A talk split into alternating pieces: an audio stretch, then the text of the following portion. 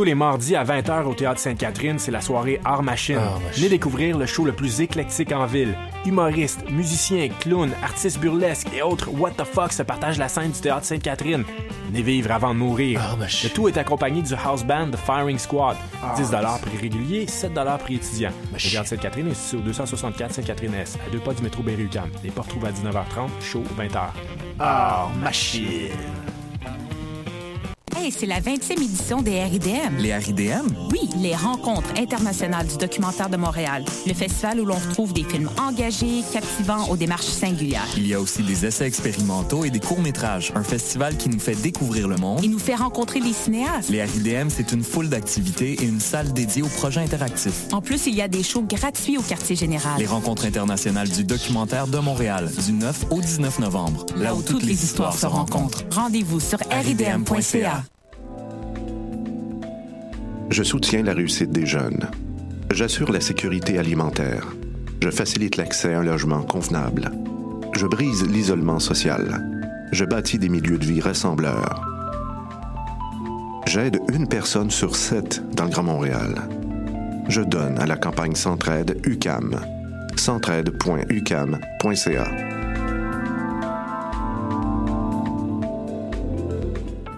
T'es déjà allé triper au festif de Baie-Saint-Paul et tu rêves de faire partie de la programmation Bonne nouvelle Le cabaret festif de La Relève les concours du festival est de retour pour une huitième édition. Le cabaret festif, c'est le public curieux de Charlevoix. Plus de 15 000 dollars en prix et en bourse, une visibilité à la hauteur de ton talent, la chance de te produire chez les meilleurs diffuseurs au Québec et la plus belle route vers ta carrière de rêve. Visite le www.lefestif.ca cabaret et présente ton projet jusqu'au 22 novembre. Le cabaret festif de La Relève, une présentation de SiriusXM et Derry Télécom.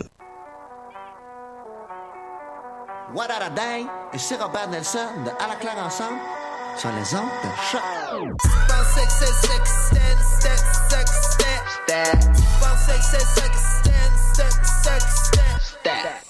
Qui était le premier sur Terre? C'était l'œuf ou la poule? Moi, je pense que c'est l'œuf. Moi, non, moi, non, je pense que c'est l'œuf. Pour moi, c'est la poule. Il y a bien fallu qu'elle sorte de quelque part, la poule. Parce que la poule, elle prend des œufs. Mais pourquoi c'est la nuit Elle est bien née quelque part, d'un œuf. Alors c'est quoi? C'est l'œuf ou la poule? L'œuf ou la poule? Bonsoir à toutes et à tous. Vous êtes à l'écoute de choc.ca, la radio web de Lucam, et c'est l'heure de votre rendez-vous scientifique dans l'émission L'œuf ou la poule. Alors, on va devoir se, se passer de notre cher co-animateur, en tout cas pour quelques semaines. Euh, Damien Grapton est parti en vacances. On lui souhaite bien du plaisir. Et alors, euh, on, on commence ce soir. Euh, finalement, le thème, ça va être l'œil, les maladies de l'œil, et on va recevoir en entrevue. Alors, euh, vous, vous l'entendrez, hein, c'est pas une surprise, c'est une entrevue préenregistrée aujourd'hui même au CHU Sainte-Justine lors de la conférence annuelle du Réseau Vision et une pré-conférence aujourd'hui sur euh, des maladies particulières qui ont des problèmes de vaisseaux sanguins euh, dans l'œil. Il s'agira de la maladie de la DMLA. Je vois la technique, elles me font des gros yeux. DMLA veut dire dégénérescence maculaire liée à l'âge qui touche surtout les personnes âgées mais on parle quand même près de 1 million de Canadiens et Canadiennes et euh, on a euh, des risques de devenir aveugle de cette maladie. Et on reste sur le thème bien involontairement, mais en, lisant la presse cette semaine, on a découvert une belle initiative qui est une clinique d'optométrie pour euh, les sans-abri. Et donc on reçoit avec nous ici en studio Benoît Tousignan. Bonsoir. Bonsoir. Ça va bien? Oui, merci. Alors merci d'avoir accepté l'invitation à la foule à poule et on va parler de, votre projet, donc cette clinique d'optométrie mobile en somme euh, pour euh, les sans-abri à, Montréal euh, pour l'instant. Et sans plus, sans oublier, on aura la chronique mathématique avec Nadia Lafrenière et Élise Vendôme. Rien de mieux pour clore l'émission de La foule à poule.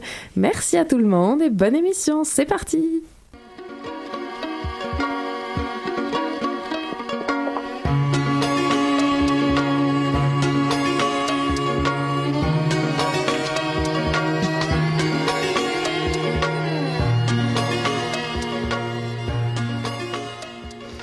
Alors, comme je le disais à l'instant, on a avec nous en studio Benoît Tousignan et on va commencer tout de suite à parler du projet. Donc, euh, Monsieur Tousignan, vous êtes professeur à l'école d'optométrie de l'Université de Montréal, euh, mais je crois que vous restez pas seulement au sein de l'école. Dites-nous tout. oui, non, effectivement. on a commencé récemment une, initiative qui s'appelle Regard collectif.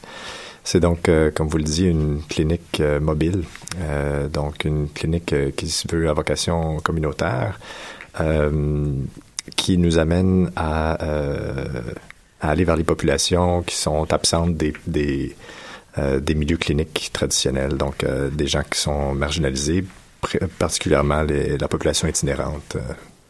Euh, pour l'instant, c'est ce qu'on, c'est, la population avec laquelle on a commencé. Et alors, comment ça se passe? Où c'est Vous allez vers eux finalement? Vous allez là où ils sont eux?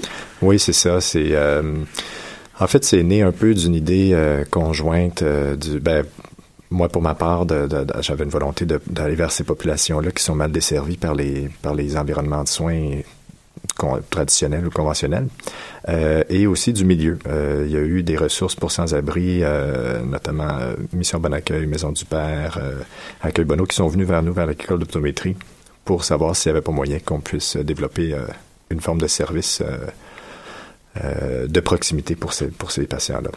Donc là, pour ceux qui nous écoutent et qui connaîtraient pas euh, tous ces noms-là, il s'agit de foyers, clairement, euh, soit de jour, soit même euh, de nuit, des foyers d'accueil pour les sans-abri. Donc eux-mêmes ont noté un clair besoin de cette population-là itinérante. Oui, exact. C'est des gens qui souvent ont quand même des des besoins assez criants au point de vue oculovisuel. et qui, malgré le fait que plusieurs des soins euh, oculaires peuvent être couverts par euh, soit l'aide sociale ou la Régie d'assurance maladie du Québec. Euh, c'est des gens qui franchissent pas nécessairement le pas des portes des cliniques conventionnelles. Donc, il y a vraiment une barrière d'accès aux soins que nous, on cherche à à colmater, si vous voulez. Mm. Et alors, comment ça se passe euh, euh, là si, si on est, par exemple, dans l'article de la presse, on parlait de la maison du père. Euh, donc, les gars viennent vous voir. Comment ça se passe? Oui, c'est ça. En fait, on travaille vraiment de concert avec eux. les intervenants du centre font beaucoup de travail à, à déceler un peu les, les, les usagers dont, qui ont le plus besoin de nos services. On, puis euh, bon, donc on, convient de certaines dates auxquelles nous on va se déplacer. Puis quand on se déplace, je dis on parce que j'y vais, je suis pas seul, c'est un travail d'équipe. On, se déplace avec trois étudiants, donc trois finissants au doctorat en optométrie. Euh, et euh, on arrive sur place, on déballe tout notre équipement. On a de l'équipement qui reproduit, si vous voulez, le, même standard de qualité d'examen de la vue, d'examen oculovisuel qu'on peut faire dans une clinique donc qui, qui met ce matériel-là euh, sur place, on s'installe. Puis euh, oui, les gars, les, les, gars sont là qui nous attendent souvent euh, très très très tôt. ils, ont, un engouement à date beaucoup pour nos services, donc c'est vraiment c'est vraiment agréable. et puis on passe notre journée à bon, c'est à faire des examens de la vue, à livrer des lunettes, à faire des réparations s'il faut, etc. Et alors là, vous en voyez beaucoup. Comment ça se passe? Eux, ils viennent euh, s'ils veulent ou est-ce qu'ils sont orientés parce qu'on sait qu'ils ont un problème de vision euh? Un peu des deux. Euh, bon, on est quand même relativement à nos débuts, donc euh, je crois que les intervenants ont quand même ciblé des, des cas qui étaient le plus, les plus, bah, pas problématiques, mais ceux qui étaient le plus en, qui le plus besoin. besoin oui. mais oui, la population itinérante à Montréal, on parle quand même de, bon, selon les méthodologies, là, de, au minimum 10-12 000 personnes en montant. Donc, il y a quand même un, bassin potentiel assez élevé, assez grand. Euh, mais bon, donc oui, les gens sont, sont un peu triés en fonction de leurs besoins. Euh, et euh, je vous dirais, bon, vu qu'on fonctionne avec des étudiants, on disons qu'on fait à peu près 8 à 10 examens complets euh, en une journée de clinique, avec aussi souvent les livraisons de lunettes qu'on va avoir faites qu'on va recommander à la clinique précédente. Ah, donc, une, disons 8 à, aussi 8 ben, à 10 potentielles livraisons là, euh, en une clinique. Et donc vous y allez, pour l'instant vous êtes où exactement? Seulement à la Maison du Père ou vous avez d'autres points d'ancrage? On a commencé à la Maison du Père, donc toutes nos premières cliniques on les a faites là. Cette semaine on va commencer euh, également à la Mission Bon Accueil, qui est une autre ressource pour personnes itinérantes. Euh, on a une ressource, euh, on est en pour parler avec une autre ressource potentiellement bientôt pour, euh, qui est une ressource pour femmes. Euh, et on essaye de probablement se développer un genre de palette là, de, de, de, euh, de, différentes ressources qui vont rejoindre les différentes composantes du spectre. Vous voulez donc, des hommes, des femmes, des autochtones, euh, euh des jeunes aussi. Donc, pour essayer d'aller vers le plus de gens possible. Et alors, est-ce que vous êtes les premiers à offrir ce service-là, à Montréal en tout cas? Euh, sous forme d'examen de la vue, oui. Euh, il existe euh, un organisme qui s'appelle le Bonhomme à lunettes, qui fait, qui est un opticien communautaire. D'ailleurs, on, va probablement collaborer ensemble potentiellement sur certains, dans, sur certains, certains sites. mais en termes de clinique pour faire un examen de la vue, oui, on est les, on est les premiers au Québec. Oui. Puis c'est une clinique qui vient, c'est ça, d'une école, du, service public finalement. Donc, euh, et c'est vrai qu'il faut se mettre à, la place des gars. Là, depuis que j'ai vu cet article, j'ai eu la chance d'échanger euh, avec un en particulier. Donc, je lui posais la question euh, qu'est-ce que lui, ça lui fait finalement de, de pouvoir avoir ce service-là? Et il m'a en tout cas répondu qu'en effet, ses lunettes étaient brisées et qu'il serait temps de les faire réparer, mais ça se répare pas. Alors, il va falloir en changer.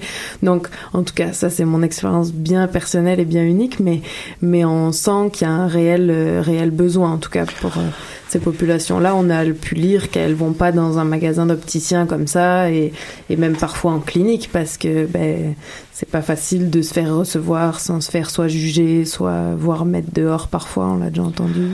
C'est ce qu'on, ouais, ce qu'on, ce qu'on perçoit nous aussi. C'est, en fait quelque chose, euh, on veut développer à travers notre programme aussi un programme de recherche pour justement un peu comprendre tous ces, tous ces mécanismes-là. Qu'est-ce qui fait en sorte que ces gens-là euh, n'accèdent pas aux soins qui, qui sont pour la plupart du temps couverts ou, très souvent. Donc, euh, j'ai échangé avec des collègues dans un, dans un congrès récemment aux États-Unis où eux aussi travaillent avec des, avec des, des sans-abri aux États-Unis. Puis la population est très différente là-bas dans le sens que c'est les gens vont consulter là parce qu'ils n'ont aucune couverture. Euh, puis ce qui est intéressant, c'est qu'on est dans un pays où est-ce qu'on a une couverture universelle de soins de santé. Les sans-abri, contrairement à ce que plusieurs personnes pensent, la plupart ont quand même leur carte d'assurance maladie valide. Ils ont quand même souvent aussi une couverture d'aide sociale. Euh, puis là, je parle en dépendamment qui on parle, entre 40 et 70% quand même des usagers qui ont ça parce que, bon, ça leur permet d'avoir accès à leurs médicaments, entre autres, et tout ça. Donc, et ces deux programmes-là leur donnent quand même accès euh, à des examens et à une partie aussi de subvention pour payer une partie d'une paire de lunettes. Et nous, c'est un peu ce qui nous permet de faire des lunettes à prix abordable pour eux parce qu'on essaie de s'aligner sur ce qui est couvert par l'aide sociale pour que dans le fond leurs lunettes leur coûtent euh, rien ou à peu près. Oui, c'est ça, on l'a pas précisé, mais ça c'est un service de soins qui est gratuit dans le fond. Oui, exact. Donc les examens de la vue sont gratuits, les lunettes, euh, on s'enligne sur ce que l'aide sociale couvre. Euh, certains patients ont à débourser un, un peu, mais c'est toujours à la hauteur de leurs moyens. Là, donc, euh, et euh, ça vient vraiment de, par leur réaction à date, c'est vraiment ça répond à leurs besoins et alors, euh, avant de vous recevoir, évidemment, euh, bah, j'ai cherché un peu sur vous. et donc, j'ai vu que vous vous intéressez pas seulement euh, à la population des, sans-abri, mais aux populations marginalisées en général. C'est pas votre premier projet avec les gens qui n'ont finalement pas facilement accès à ces soins-là. Est-ce que vous pourriez nous raconter un peu ce que vous avez fait avec d'autres populations? Euh, oui, ben, je vous dirais mes, mes, mes premières expériences avec les populations moins bien desservies sont passées à l'international. Euh, j'ai fait beaucoup de travail euh, euh, à l'international dans des pays en voie de développement. J'ai travaillé dans des projets à court terme qu'on appelle souvent mission humanitaire, là, euh, en Haïti, au Mexique, au Pérou. Puis ça m'a poussé aussi à, poursuivre des études en, en, santé internationale, donc en santé publique avec un, un volet santé internationale. Euh, ce qui m'a amené à travailler pendant deux ans en Papouasie-Nouvelle-Guinée, donc euh, assez loin, pour essayer de, développer euh, des ressources humaines, donc de développer un programme d'enseignement là-bas pour, pour former, dans ce cas-là, c'était des infirmières en soins ophtalmiques. Toujours dans le but de desservir ceux qui n'ont pas accès aux soins de santé oculaire, donc dans ce cas-ci, dans des pays en voie de développement de retour au pays ici, après quelques chapitres à l'extérieur, euh, je me suis beaucoup intéressé euh, aux populations du Grand Nord. Donc, euh, je travaille encore de façon régulière chez les Inuits et aussi à la population carcérale. Donc, je travaille dans des pénitenciers aussi, comme optométriste là-bas clinicien. Et, euh... et, donc là, vous venez avec votre matériel parce que faut bien s'imaginer que c'est pas. Il y a du matériel évidemment, mais c'est pas. On parle pas de grosses machines euh, euh, qui ne se déplacent pas. Là, vous pouvez facilement euh, transporter du matériel ou?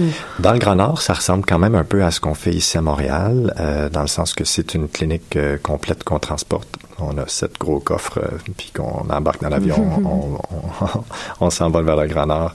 je, je suis pas le seul à le faire, c'est toute une équipe qui est en place. Moi, je dessert quelques villages où je retourne de façon régulière.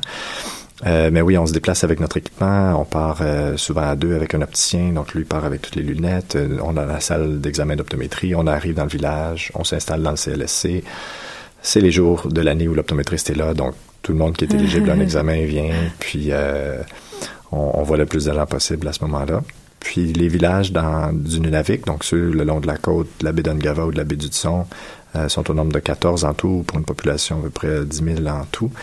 Euh, ces villages-là sont visités une à deux fois par année par une équipe d'optométristes et d'opticiens. Super.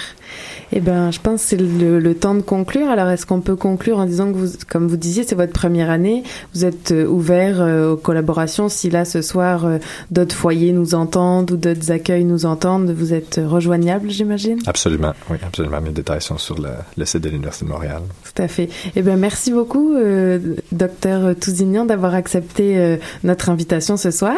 Et puis encore, bravo de, de tenter de redonner la vue, ou en tout cas une vue moins embrouillé pour ceux qui, en ont besoin. Merci beaucoup. Merci à vous.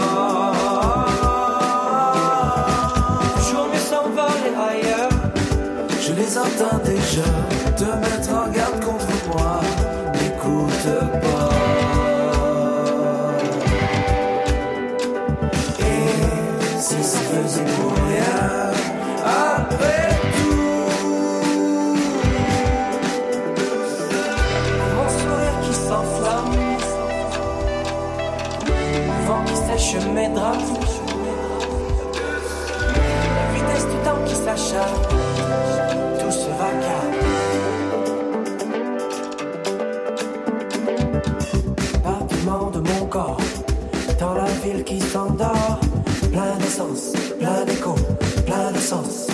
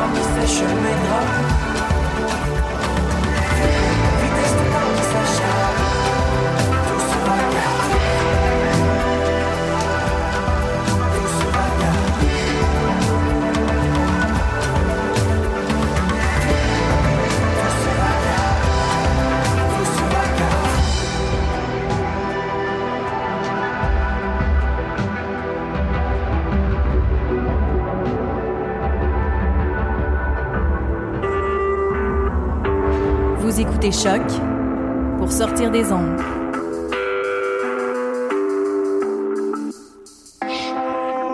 Podcast, musique, découverte.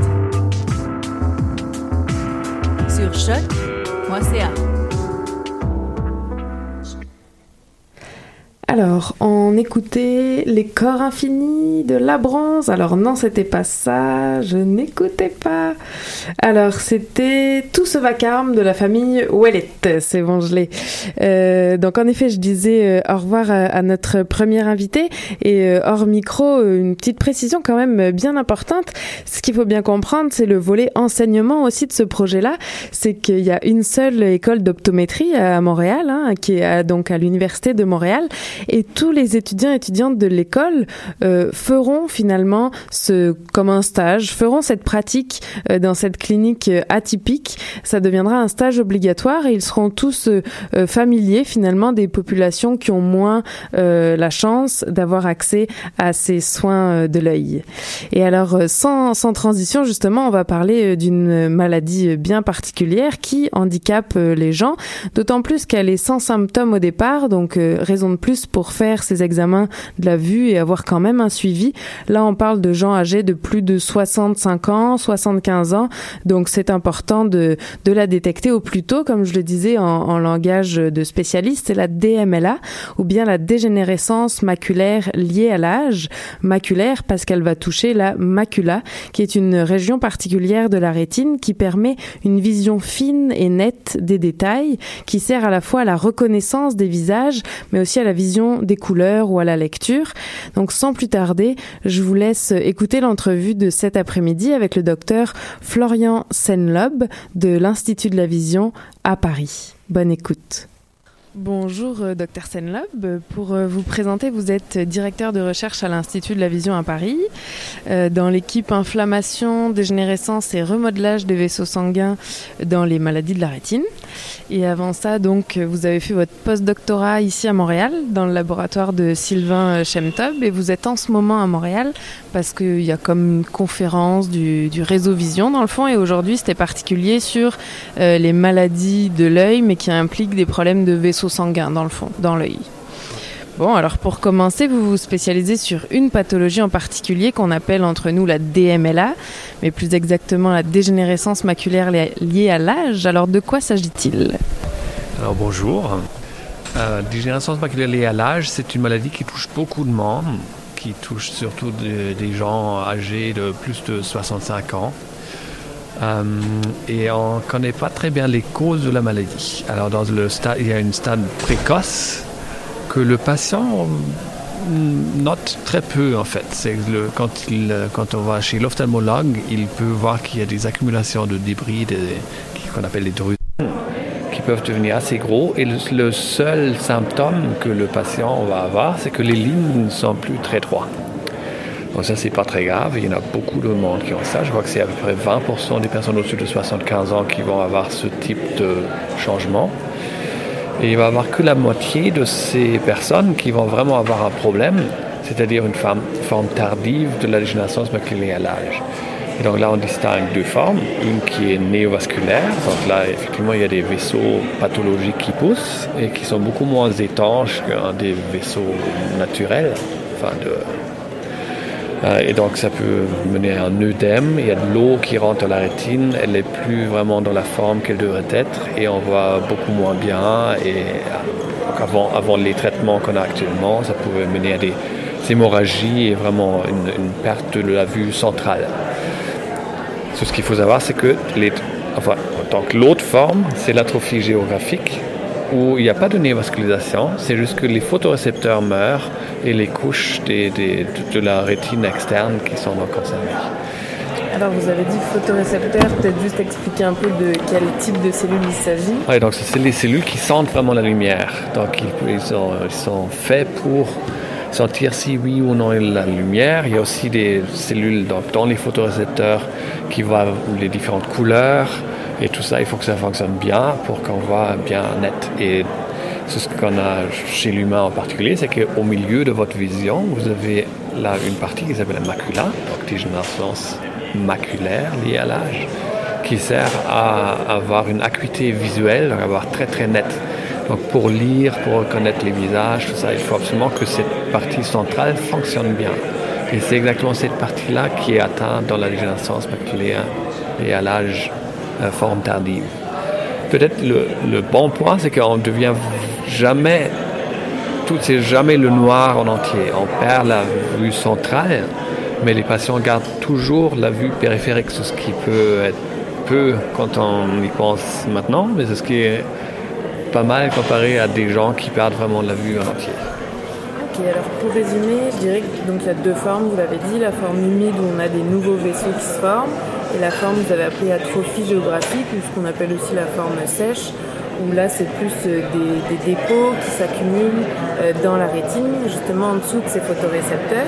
Et alors vous, quel a été le point de départ de vos recherches par, par rapport à la DMLA alors c'était toujours, c'était un peu le, quand moi j'ai commencé à travailler dans le, dans le domaine, il n'y avait, avait aucune thérapie pour aucune des formes.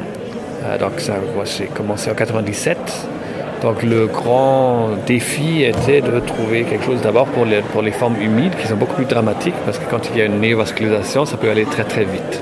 Tandis que les formes atrophiques, il y a les cellules qui meurent et ça avance lentement.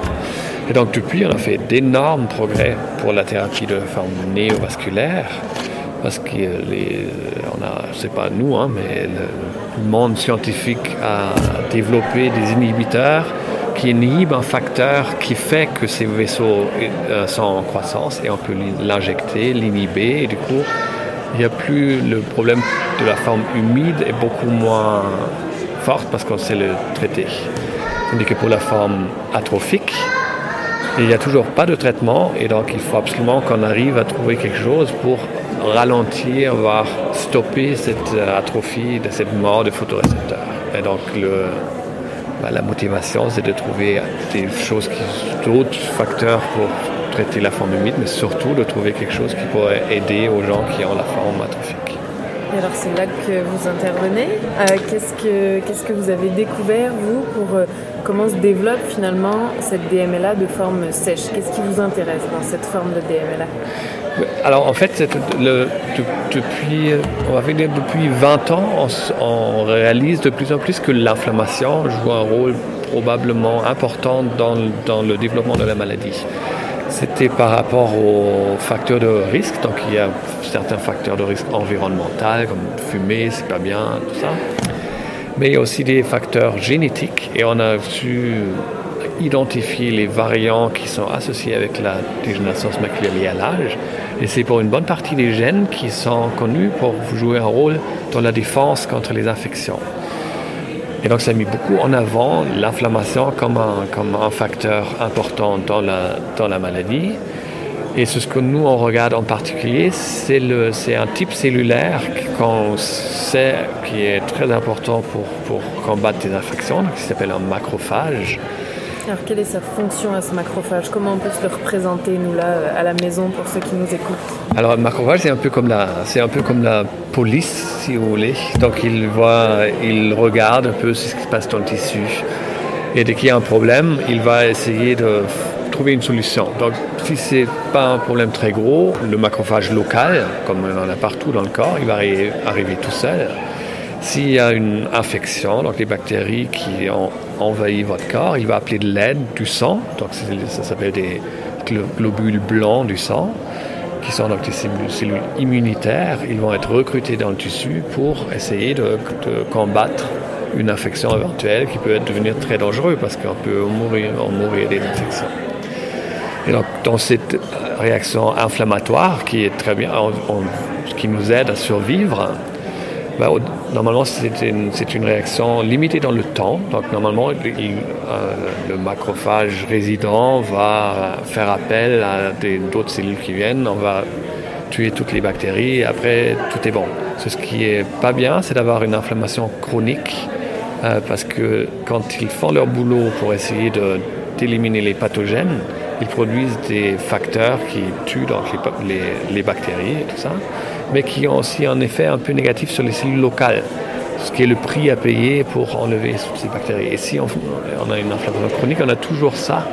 Et donc, du coup, ça, ça participe à, dans le cas de l'œil, à tuer les photorécepteurs d'avancer la maladie. Donc les macrophages se trompent de cible en somme. En gros, Ils ça. peuvent finir par s'en prendre aux photorécepteurs alors qu'on a besoin de ces photorécepteurs-là pour capter la lumière, comme vous disiez. Ils, ils, ils, comprennent mal les, les, euh, les messages du tissu. D'ailleurs, c'est pas que la dégénérescence maculaire liée à l'âge. On se rend compte que beaucoup de maladies liées à l'âge ont cette forme chronique d'inflammation où l'inflammation n'est plus une solution, mais elle aggrave le problème.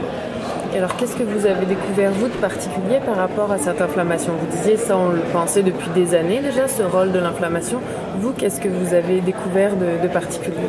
Alors, d'abord, on, a, commencé à regarder, à quantifier, donc à compter combien de macrophages on a dans les, dans les, chez les malades et chez les, chez les donneurs de tissus sains.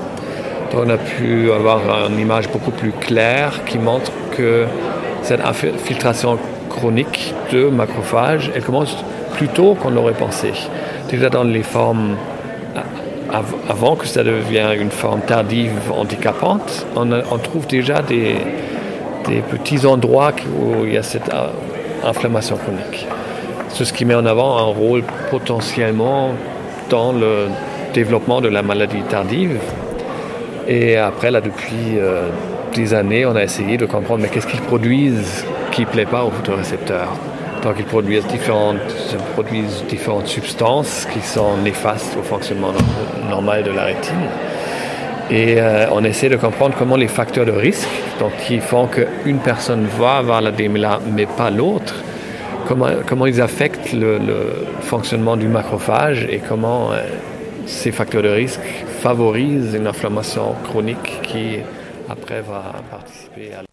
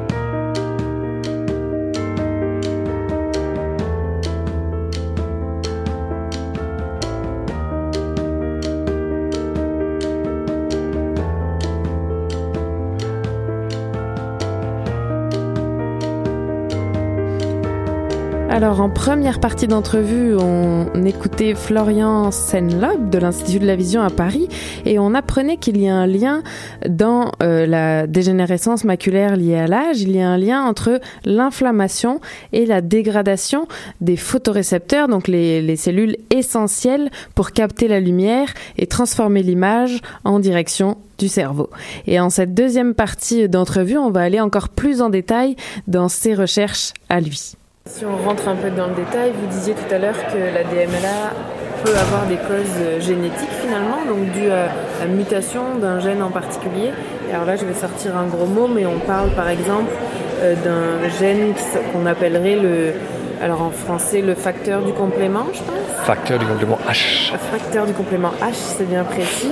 Et alors vous avez noté un rôle particulier de ce facteur du complément H par rapport à ces euh, macrophages, si je me trompe.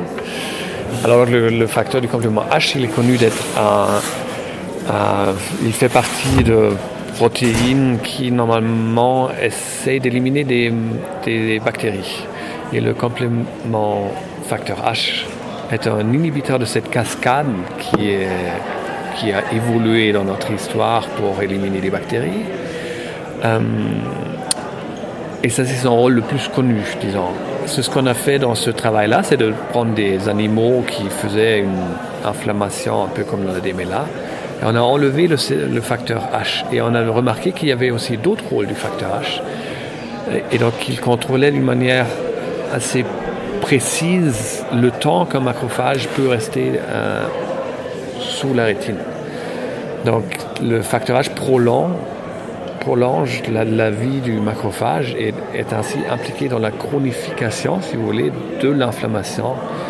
Euh, et le variant de ce facteur qui est associé avec la maladie fait ça plus que le variant qui n'est pas associé avec la maladie. Donc on pense que le facteur génétique, le risque qui est médié par le facteur H, il pourrait entre autres être médié par une, parce qu'il encourage une inflammation plus forte. Donc l'idéal, ça serait de finalement pas avoir de facteur H pour que ces phagocytes soient éliminés, ces macrophages pardon, soient éliminés. Alors ça, ce ne sera pas une bonne idée en général parce que le, corps, il en a besoin pour d'autres. Il y en a des gens qui n'ont pas de facteur H, qui font d'ailleurs pas de dégénérescence maculaire à l'âge, mais... une néphropathie, donc une maladie des reins. Euh, donc tout ça, ça là où on pourrait intervenir, c'est directement d'intervenir de ce qu'il fait sur le macrophage dans l'œil, c'est ce qu'on pourrait faire localement. Donc je n'ai pas besoin d'enlever le CFH en général, mais si j'arrive à inhiber cette prolongation de vie d'un macrophage sous la rétine, et ça on va, je crois, y arriver, on pourrait favoriser la, la résolution de l'inflammation et donc ralentir tout ce qui va avec. Alors vous avez devancé ma, une de mes dernières questions qui aurait été de savoir s'il y avait justement des approches thérapeutiques possibles. Il y en a plusieurs. Donc une idée, et on n'est pas les seuls à essayer de faire ça, c'est d'inhiber tout ce qui produise l'inflammation qui, qui, qui, est néfaste à la, à la survie des photorécepteurs. Donc là, il y a différents aspects. Donc on peut essayer d'inhiber les facteurs un par un. On peut peut-être essayer aussi ou arriver d'inhiber la production de, tout un groupe de facteurs, ce qui pourrait être plus efficace. Donc ça, c'est une voie. L'autre, ce serait d'essayer d'enlever les macrophages qui sont dans la couche des, des photorécepteurs chez les malades. Normalement, un sujet ça, il n'a pas de macrophages du tout dans la couche des photorécepteurs. Donc, on ne prend pas un grand risque d'essayer d'enlever les macrophages qui sont là vraiment que quand il y a la pathologie. Donc, on pourrait essayer d'induire qu'ils partent ou qu'ils meurent et qu'il y en a moins d'inflammation. C'est un peu ce que les voies qu'on essaie de suivre. Et j'espère qu'on va y arriver. D'ailleurs, vous êtes à l'Institut de la Vision et on sait qu'il y a beaucoup de liens entre les chercheurs, les cliniciens et puis même l'hôpital des 15 ans oui, voilà. côté. Et ça, c'est un sacré avantage. Euh, puis après, j'aime bien toujours poser la question à quoi ressemble votre quotidien au laboratoire? Une, journée, si on devait vous suivre, à quoi ça ressemble? Alors, d'être chercheur, c'est un peu un rêve parce qu'un des, un des avantages, c'est que c'est très très varié. Donc, il n'y a, pas vraiment une journée typique, c'est ce qui fait qu'on ne s'en lasse pas. Donc il y a des journées là par exemple comme aujourd'hui où je suis à 6000 km de là où je travaille d'habitude, où on discute avec les gens euh, et tout ça. Euh, quand je suis à Paris, normalement j'arrive euh, le matin, je vais voir, je, je vais pas ça tout seul, hein, on est toute une équipe d'une dizaine de personnes. Donc normalement il y a des, des expérimentations prévues, donc ça c'est plus vraiment moi qui fais. Donc j'ai les étudiants, les postdocs qui font vraiment les travaux pratiques. Moi je discute avec eux sur ce qu'on peut faire, sur ce qu'on peut faire, tout ça. En fait, la plupart du temps, je passe à écrire des projets pour essayer de trouver l'argent pour pouvoir financer ces recherches. Donc il y a différents euh, types de financeurs, l'État français, il y a des fondations, et donc euh, je sais pas, je vais écrit peut-être 12 projets par an pour les soumettre à différents organismes pour essayer de trouver l'argent pour pouvoir faire la, recherche. Donc ça c'est un. Après, on, l'organisation d'expérimentation. Et après, il faut produire, il faut résumer ce qu'on a fait et essayer de le publier dans des journaux adaptés pour que les gens savent ce qu'on a fait et peuvent s'en inspirer pour que, pour que ça avance en général. Et c'est aussi pour ça que vous êtes ici, c'est justement pour partager ouais. vos travaux et pouvoir euh, faire naître ou renaître des collaborations entre Montréal et, et, Paris. Exact, tout à fait.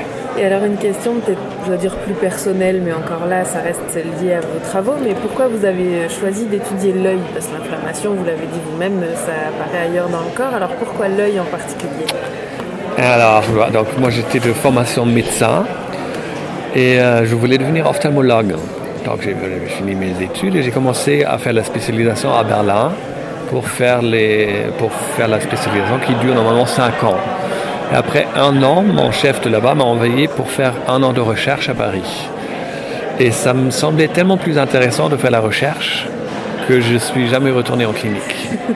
Du coup, je suis arrivé à la recherche par l'ophtalmologie et par l'ophtalmologie à l'inflammation en gros, la, la, la porte d'entrée dans la recherche pour moi, c'était le côté médical et l'ophtalmologie. Après, j'ai beaucoup travaillé sur les vaisseaux, les macrophages, tout ça, parce qu'on avait trouvé que ça jouait un rôle dans la, dans, dans, dans la dégénérescence maculaire liée à l'âge. Parfait, d'ailleurs, on l'a pas dit, mais vous êtes tombé en amour avec la recherche grâce à votre directeur de thèse ou... Olivier. Gouraud qu'on partage. c'est ça, pour la blague, votre directeur de thèse était mon directeur de maîtrise. Euh, bon, je pense qu'on arrive pas mal à la fin. Je pense qu'on n'a pas, on pas parlé des chiffres. Combien de personnes ça touche à peu près la DMLA, qu'elle soit de forme sèche ou de forme humide? Alors, ça, il y a des grandes études qui font ça. Le, la meilleure étude qu'on peut faire pour savoir, c'est de prendre une population, un village, et de, de, regarder tous les 5 ans euh, qui a quoi. Parce qu'il y a, qui a, des cédrusènes, c'est des pots, donc ça c'est la forme sèche. Et après, maintenant on divise plutôt, il y a la forme intermédiaire, donc cédrusène. Et après, il y a deux formes tardives, qui est la forme néovasculaire, la forme atrophique. Et donc, ils ont fait ça très bien dans, à plusieurs endroits. Un des endroits où on a les meilleurs chiffres, c'est un village qui est dans le Wisconsin, qui s'appelle Beaver Dam. Et depuis 90, ils y vont tous les 5 ans ils regardent qui a quoi. Et donc, donc évidemment, ça change beaucoup avec l'âge. Donc, plus on monte avec l'âge, plus le pourcentage de la forme intermédiaire et des formes tardives augmente. Et donc, euh, si on prend par exemple le groupe de 75 ans, on va être à 25% de la forme intermédiaire et de 4% de forme néovasculaire et 4% de gens de plus que 60 ans qui ont la forme atrophique. La bonne nouvelle, c'est que ça diminue. Donc, il y a de par rapport aux les pourcentages vont diminuer, entre autres probablement parce qu'on fume moins et fumer, c'est un gros facteur de risque. La mauvaise nouvelle, c'est que comme on a de plus en plus de personnes âgées, c'est que le nombre de patients va quand même augmenter. Mais ne pas fumer, faire du sport, tout ça, ça va quand même faire baisser l'incidence, donc le pourcentage de gens qui ont la maladie. Parfait, ben merci beaucoup. Je pense qu'on a fait le tour. J'ai quand même une dernière question pour vous. Euh, D'après vous, c'est l'œuf ou la poule? Alors, c'est toujours une très très bonne question. Okay? œuf ou la poule à vrai dire, ça n'a pas beaucoup d'importance pour moi. Parce que ce que je veux, c'est qu'il n'y a ni l'œuf ni poule. Donc, euh, je crois que ce sera dans le cas de l'inflammation. Donc, est-ce que c'est la maladie qui crée l'inflammation ou l'inflammation qui crée la maladie? Peu importe où on attaque, si j'enlève l'inflammation, je vais peut-être pouvoir tuer le, la poule dans l'œuf. bon, ben, merci beaucoup en tout cas, et puis bon séjour.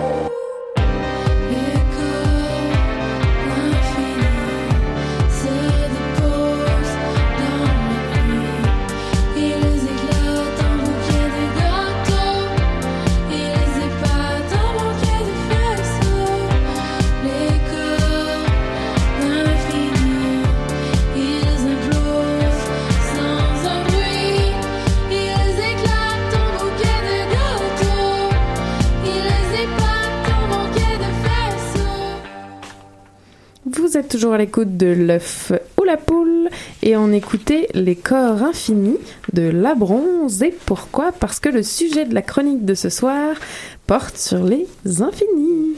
Mais avant de se lancer sur ce fameux sujet, euh, on va d'abord revenir sur l'énigme de la dernière fois. Alors commencez par nous la rappeler les filles, s'il vous plaît. Ben oui, lors de la dernière émission, on vous proposait une énigme à propos d'œufs et de poules. Donc, sachant que 400 poules pondent 400 œufs en 400 jours, on vous demandait combien d'œufs pondent 200 poules en 200 jours. La réponse est 100.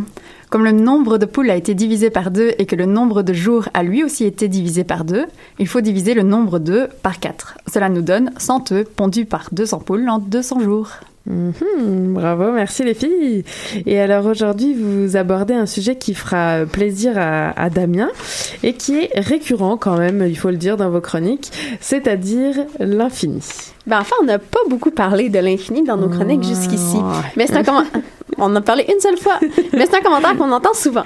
Donc, je pense que la confusion vient du fait qu'on parle souvent de choses qui existent en très grand nombre, comme les parties possibles au jeu de Go ou le nombre de flocons de neige différenciables à l'œil nu. Mais même si on compare ces nombres-là au nombre d'atomes dans notre système solaire ou à d'autres nombres incroyablement grands, ces valeurs-là sont finies. Donc, pour vous donner un exemple de la distinction entre très grand et infini, je vous donne une petite histoire de nourriture. Si je vous dis que je possède un million de pommes, vous, avez, vous, allez, vous allez avoir l'impression que j'en possède infinité. C'est vrai que comme les pommes, c'est périssable, ben, je pourrais en manger à satiété sans jamais penser que je pourrais en manquer avant qu'elles périment.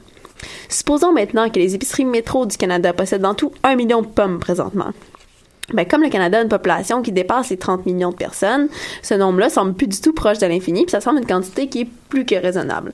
Donc, une distinction majeure entre l'infini puis les nombres finis mais très grands, c'est justement que le changement de contexte affecte en rien l'échelle de grandeur de l'infini, contrairement aux nombres finis. Ok. Alors donc l'infini, c'est plus gros que tout ce qu'on peut imaginer, et c'est euh, est-ce que cela pose pas un problème? Eh bien si, quand on étudie l'infini, il faut se méfier des tours que notre intuition nous joue. Par exemple, comparons l'ensemble des nombres entiers avec celui des nombres entiers qui sont pairs. Ces deux ensembles sont infinis mais ont-ils la même taille? Mais pour ça, revenons aux entiers. Dans les entiers, on a 1, 2, 3, 4.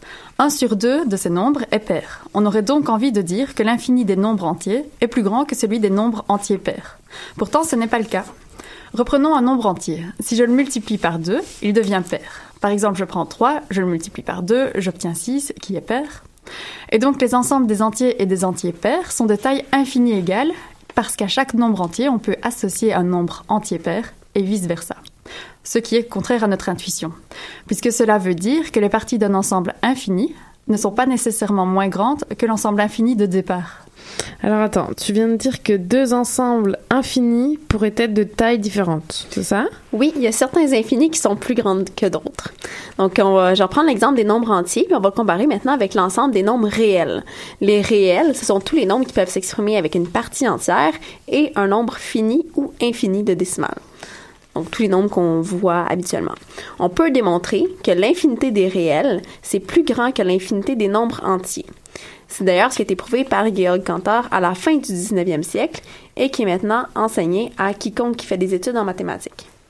Vous convaincre qu'il y a infiniment plus de nombres réels que d'entiers n'est pas trop difficile, on l'espère. On pourrait en effet s'imaginer qu'entre 0 et 1, il y a l'inverse de chaque nombre entier, soit 1 sur le nombre.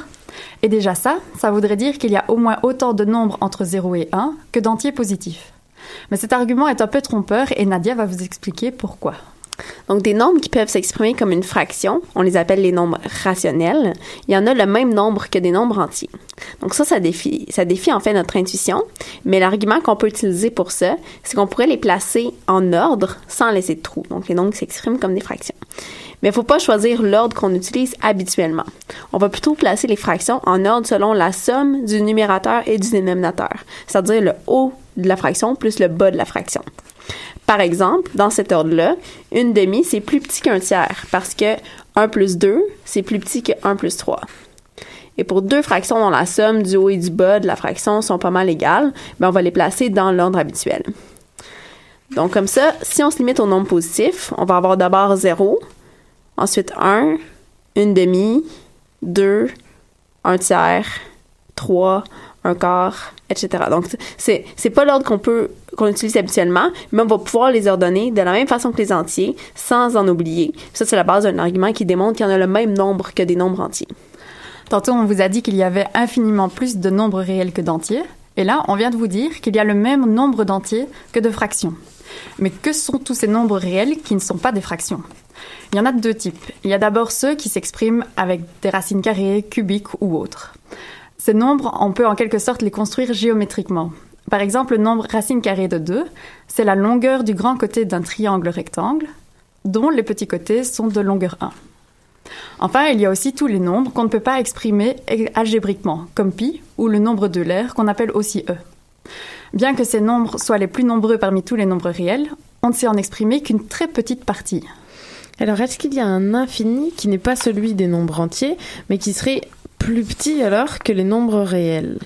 Ben, c'est une grande question qui subsiste au sujet de l'infini, c'est-à-dire de savoir s'il, y existe un infini de taille intermédiaire entre les entiers et les réels.